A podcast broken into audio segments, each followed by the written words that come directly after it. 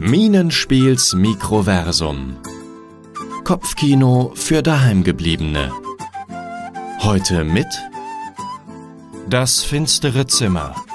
Frei nach Siegfried Lenz.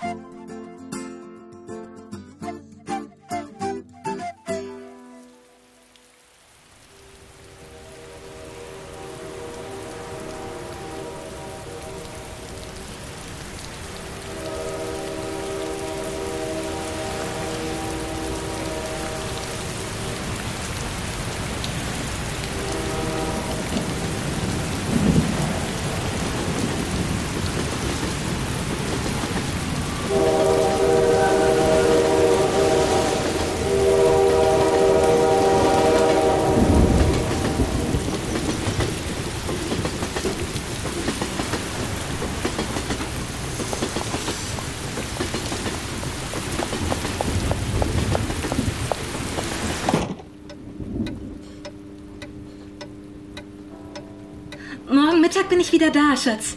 Hörst du? Mama muss nur kurz auf Geschäftsreise und, und es ist ja längst schon Schlafenszeit. Also, ich hab dich lieb.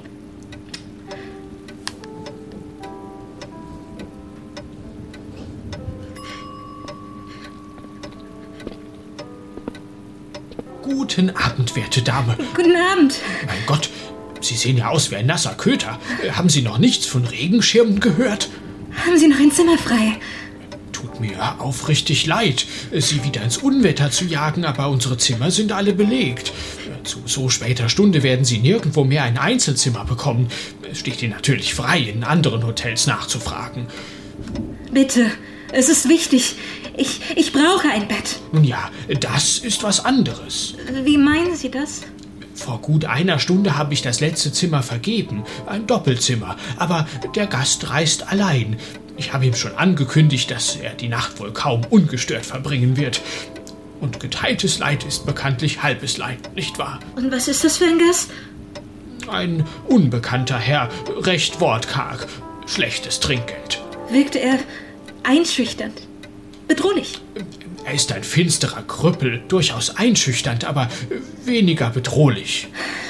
Also gut. Geben Sie mir den Schlüssel. Zimmer 237, erster Stock. Wünsche eine geruhsame Nacht.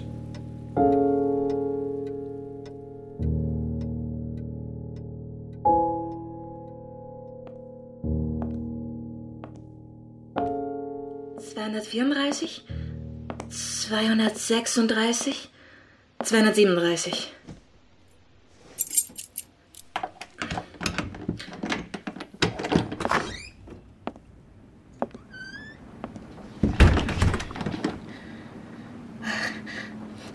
Wo ist denn der verdammte Lichtschalter?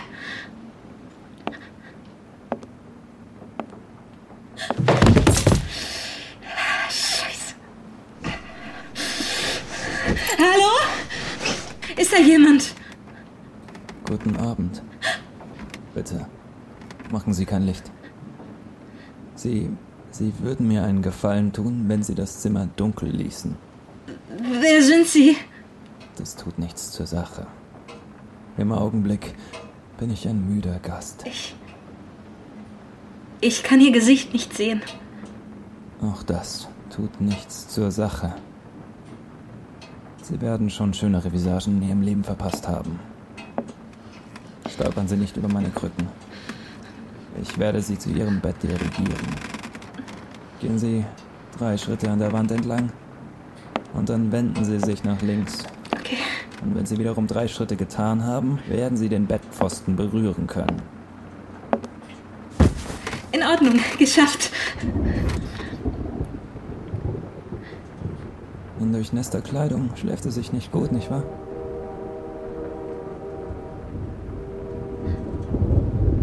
Und Sie sehen wirklich nichts? Machen Sie sich keine Sorgen. Erstens ist dieses Zimmer stockfinster, wie Sie bereits bemerkt haben dürften.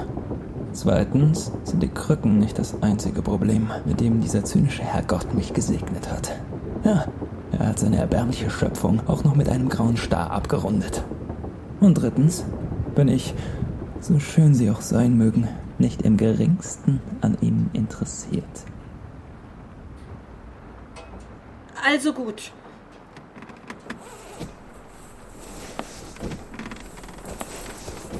Hübsche Halskette, die Sie da tragen. Wie bitte? Entschuldigen Sie, nur ein Scherz. Die meisten empfinden meinen Galgenhumor wohl als ziemlich geschmacklos. Na, was kümmert's mich? Gute Nacht.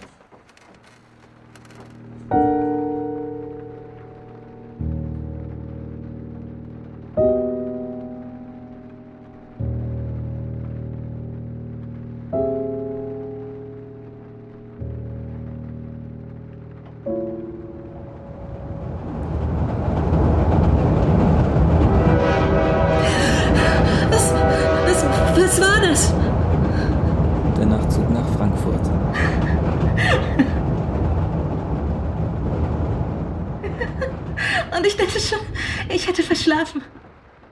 Wissen Sie, ich, ich, ich warte auf den Frühzug. Aus dem wohl seltsamsten Grund, den Sie je gehört haben. Wollen Sie Selbstmord begehen? Dann müssen Sie nur zur passenden Abfahrtzeit hier aus dem Fenster auf die Gleise hüpfen. Gott bewahre, nein! Ich habe ja einen kleinen Sohn. Frederik ist sein Name. Und er ist auch der Grund, warum ich heute in dieser Absteige übernachte. So, Wissen Sie, er ist ein blasser, sanfter Junge. Er spielt gerne Fußball in der Sonne. Aber schon der kleinste Schatten kann seine Laune trüben. Seine Lehrerin sagt, er habe eine Seele aus Glas. Glas kann zerbrechen. Und eben darum mache ich mir Sorgen. Seit Wochen erscheint er mir zu Tode betrübt. Wissen Sie, was er mir erzählt? Tag für Tag? Ob ich will oder nicht, Sie werden es mir ja ohnehin gleich verraten. Er sitzt am Küchentisch, isst kein Bissen und sagt, Auf dem Weg zur Schule, da ist eine Schranke. Da muss ich warten, bis der Frühzug vorbeifährt. Und jeden Tag, wenn die Lok vorbeirauscht, springe ich hoch und winke freundlich. Ich winke und winke, bis ich nicht mehr kann. Aber nie winkt jemand zurück. Die Leute sind wie versteinert. Wahrhaftig. Ein seltsamer kleiner Kerl. er spricht abseits von dieser Leierkastengeschichte kaum noch ein Wort. Er versteht es einfach nicht. Und ich glaube, er verzweifelt daran. Und da haben sie was unternehmen wollen und sind nachts durch den Regen, um in dieser stinkenden Absteige zu übernachten. Und morgen den Frühzug zu erwischen.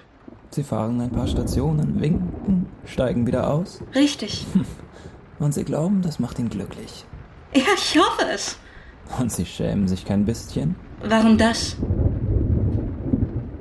Wissen Sie, ich kann Kinder nicht besonders gut leiden. Um ehrlich zu sein, ich kann sie nicht ausstehen.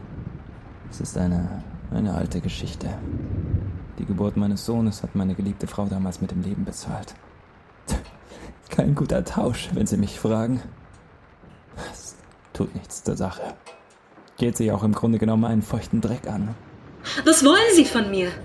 Sehen Sie, nur weil ich Kinder nicht leiden kann, muss ich Sie nicht beglückwünschen für Ihren Versuch, Ihren Sohn zu betrügen, als wäre er ein Idiot. Betrügen? Man könnte auch sagen, hintergehen, wie Sie lieber mögen.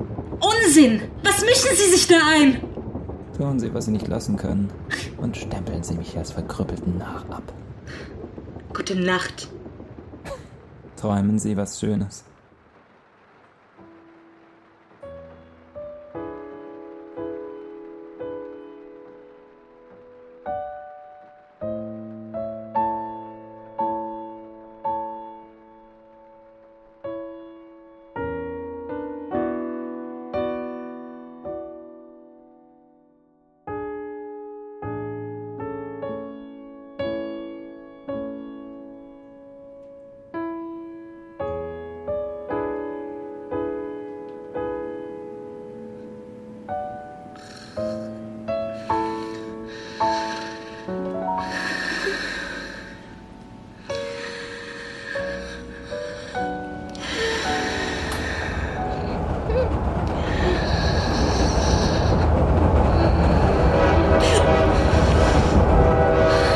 Verdammt! Warum haben Sie mich nicht. Hallo? Ihr Bettnachbar ist bereits abgereist. Er bestellt Ihnen schöne Grüße. Freddy! Guten Morgen, Schatz. Mama, Mama, einer hat gewinkt. Einer hat ganz lange gewinkt. Konntest du das denn erkennen im Vorbeirauschen? Na klar, ich bin ganz sicher. Er hatte ein Taschentuch.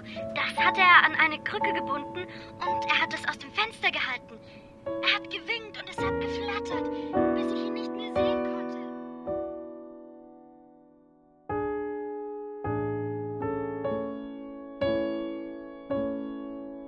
Das finstere Zimmer. Geschrieben und adaptiert von Andreas Reinhardt. Frei nach Die Nacht im Hotel von Siegfried Lenz. Gesprochen von Simone Nowicki, Lukas Herzog, Philipp Neuweiler und Jannika Fricke. Musik Steffen Astheimer. Atmo-Design und Schnitt Ina Schimetschka. Grafik Franziska Pfaff und Philipp Neuweiler. Eine Produktion der Hörspielgruppe Minenspiel.